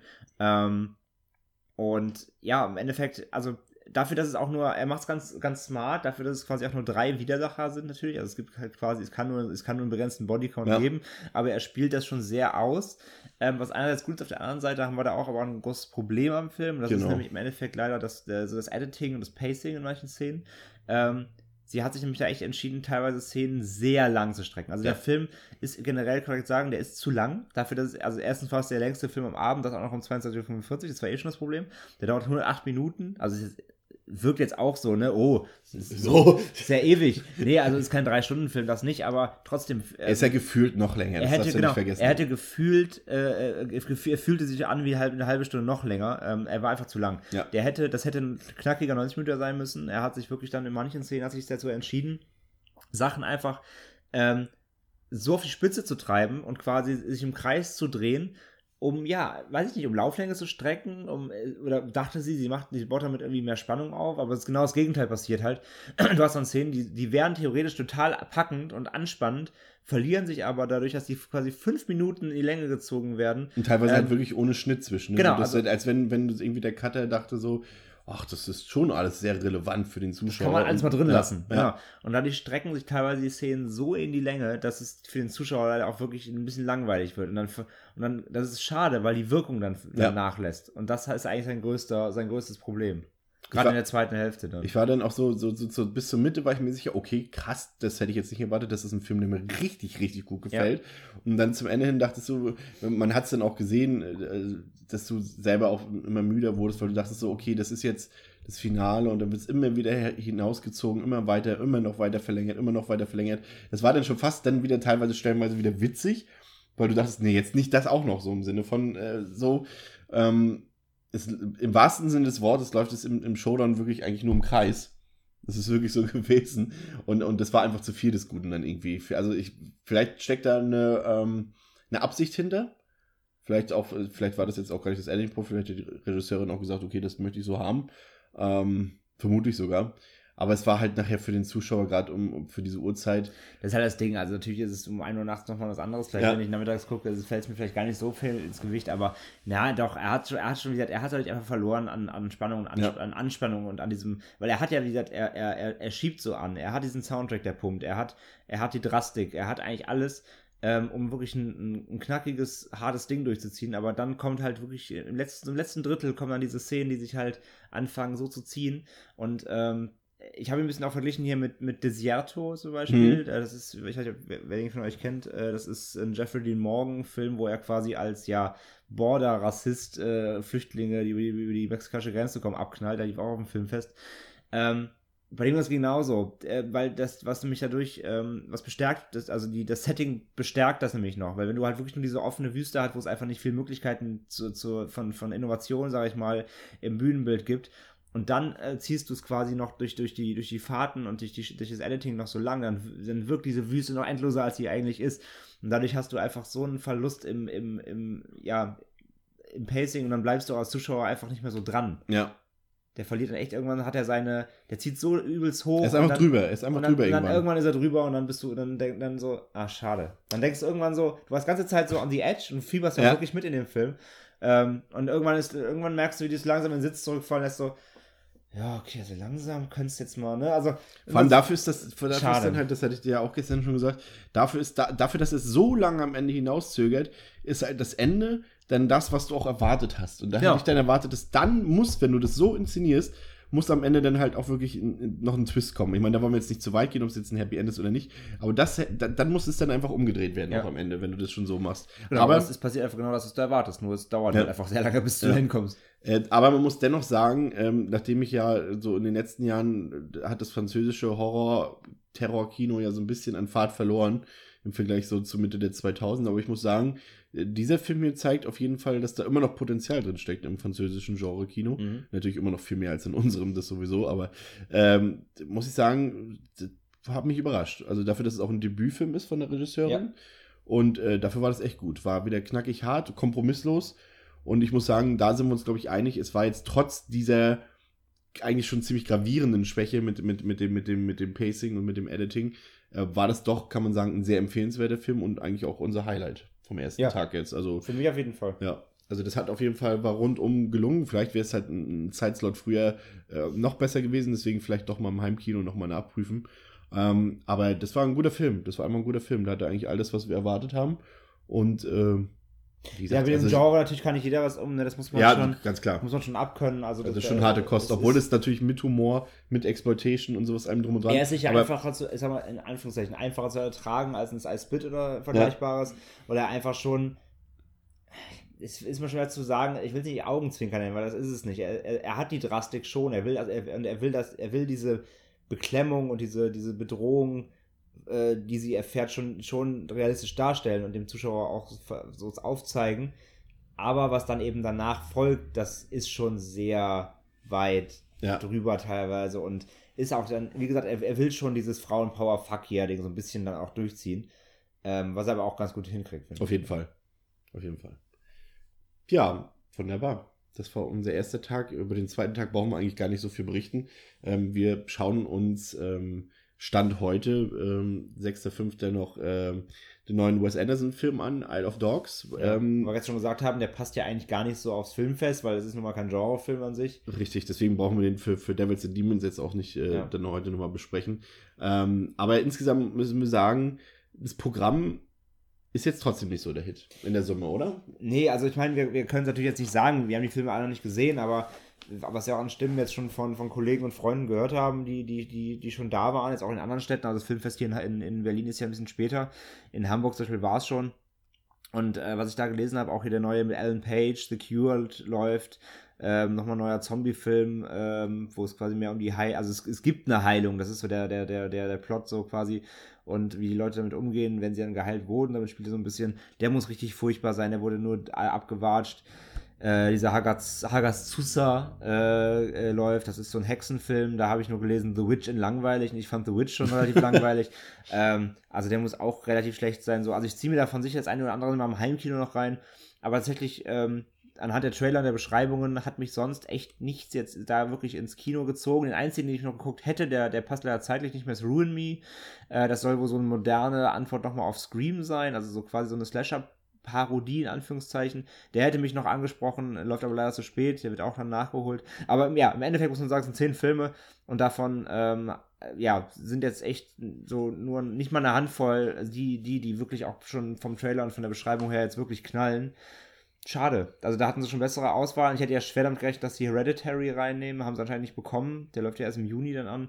Ähm, ich hoffe dann eben aufs richtige Filmfest im Herbst, dass da mal wieder ähm, ein bisschen hochkarätiges kommt. Gestern haben wir noch einen, einen, Freund von mir getroffen, den Tino Hahn ähm, von, von Ströer aus Berlin, äh, der, der so Giga verwaltet und so, den kennen vielleicht einen oder auch, hat auch Letterboxd, äh, ist auch fleißig Letterboxd-User fleißig und ähm, der hat auch schön gesagt, es fehlt komplett Asia-Kino. Es ja. gibt jetzt hier bei den Nights keinen einzigen Asia-Film, haben sie doch eigentlich immer fast was im Programm. Da hoffe ich dann auch aufs, Film, auf, auf die, äh, aufs, aufs äh, Filmfest im Herbst. Das generell, obwohl der da einfach Revenge war jetzt französisch und der äh, Hexenfilm, das war ein österreichischer Österreich, Film. ja, ja. Ja gut, also, zumindest nicht rein amerikanisch. Nee, rein amerikanisch ist es nicht tatsächlich, aber ähm, ja, ich hoffe einfach, dass im richtigen, im, im, also im, im großen Fest dann im, im Herbst, dass da mal wieder auch ein bisschen mehr ähm, Vielfalt einfach reinkommt, weil die fehlt hier schon sehr, finde ich. Also ich weiß einfach nicht, Vielleicht gibt es auch gar nichts anderes. Also vielleicht war die Auswahl einfach sehr beschränkt gerade. Ich, ich weiß es nicht. Ja, man muss dazu sagen, wenn, also das, der, eigentlich ist das Festival-Highlight ist Brawl in Cellblock 99 und das ist eigentlich ein, eigentlich ein, ein,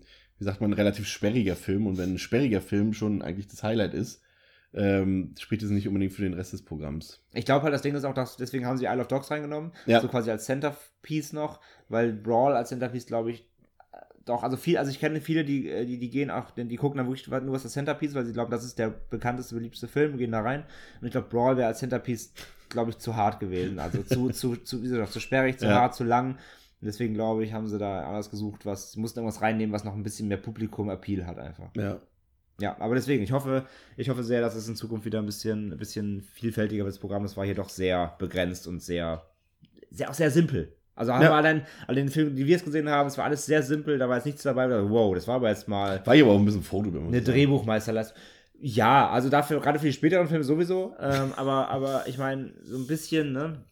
Ein bisschen, ein bisschen, ein bisschen Gehirn darf manchmal drin sein, aber das war hier wirklich jetzt gar nicht. Und auch die anderen Filme, zumindest von der Beschreibung her, ist jetzt nichts dabei, wo du dir einen abbrichst nee. beim Denken. Das ist schon alles sehr straight. Ja, das stimmt.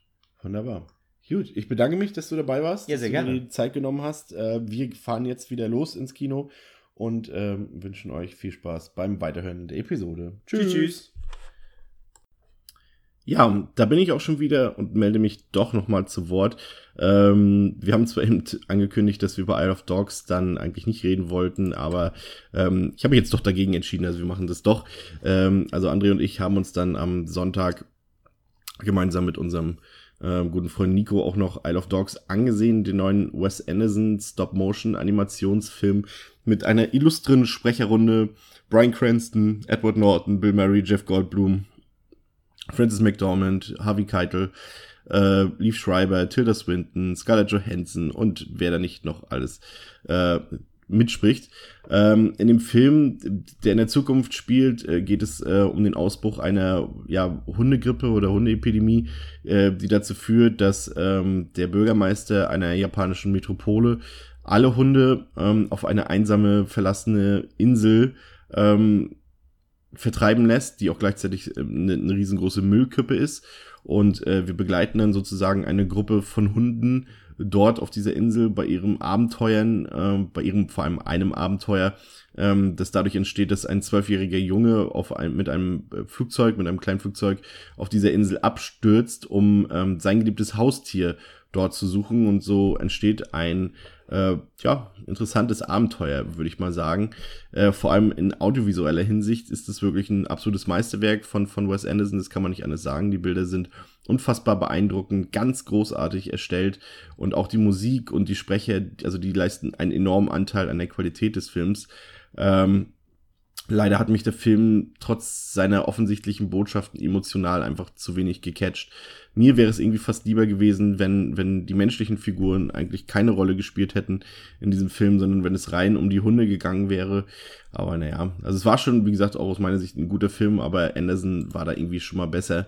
Das fehlt einfach irgendwie so der, so ein dramatischer Spannungsbogen. Das dümpelt gefühlt so vor sich hin, weil es halt im Film selbst auch storytechnisch keine richtigen großen Highlights gibt und so hast du dann halt so ein, ein Erzähltempo und ein, ein, also einfach so eine, sag mal, der Spannungsbogen, der ist einfach geradlinig, einfach geradlinig in der Mitte. Da passiert weder nach unten was noch nach oben was. Und ähm, ja, da gibt's am Anfang in der ersten Hälfte auch noch ein paar wirklich gute Lacher, muss man wirklich sagen. Ähm, da werden dann halt auch so typische Hundeklischees abgearbeitet. Und ähm, ja, aber irgendwann lässt das Staunen über die Optik dann noch so ein bisschen nach und dann bleibt dann halt nicht mehr so viel hängen. Das ist halt, die Geschichte selbst ist halt, kommt halt so groß, ohne Wendung, ohne Überraschung aus. Man weiß genau, wo das alles hinläuft und was man da zu erwarten hat. Und es ist halt ein bisschen schade, weil so auch irgendwie dann die Thematiken und Botschaften des Films so ein bisschen, so wichtig und erschreckend wie sie auch sind, so ein bisschen untergehen, so ein bisschen. Also, wir konnten den Film auf jeden Fall empfehlen, aber ich muss sagen, also dafür, dass die Leute dort im Kinosaal äh, applaudiert haben, lautstark, muss ich sagen, da gehe ich definitiv nicht mit. Also, es ist jetzt äh, keiner von den, von den besten Anderson-Filmen, würde ich sagen. Also es ist ein guter Film, den kann man sich angucken. Viele Leute, wie wir auch, werden beeindruckt sein von, von den audiovisuellen Qualitäten, aber rein erzählerisch hat äh, Wes Anderson da schon deutlich bessere Sachen abgeliefert. Ja, das soll es für heute gewesen sein. In der nächsten Episode geht's dann wieder ganz regulär weiter. Dann ist auch der Pascal wieder bei uns. Ich bedanke mich nochmal bei André für das Wochenende und vor allem ähm, natürlich auch für die Teilnahme hier an dieser Podcast-Episode. Das war's für heute mit Episode 51. Ich wünsche euch eine schöne Zeit. Guckt euch trotz des warmen Wetters ein paar Gruselfilme an. Es lohnt sich doch immer. Auf Wiederhören.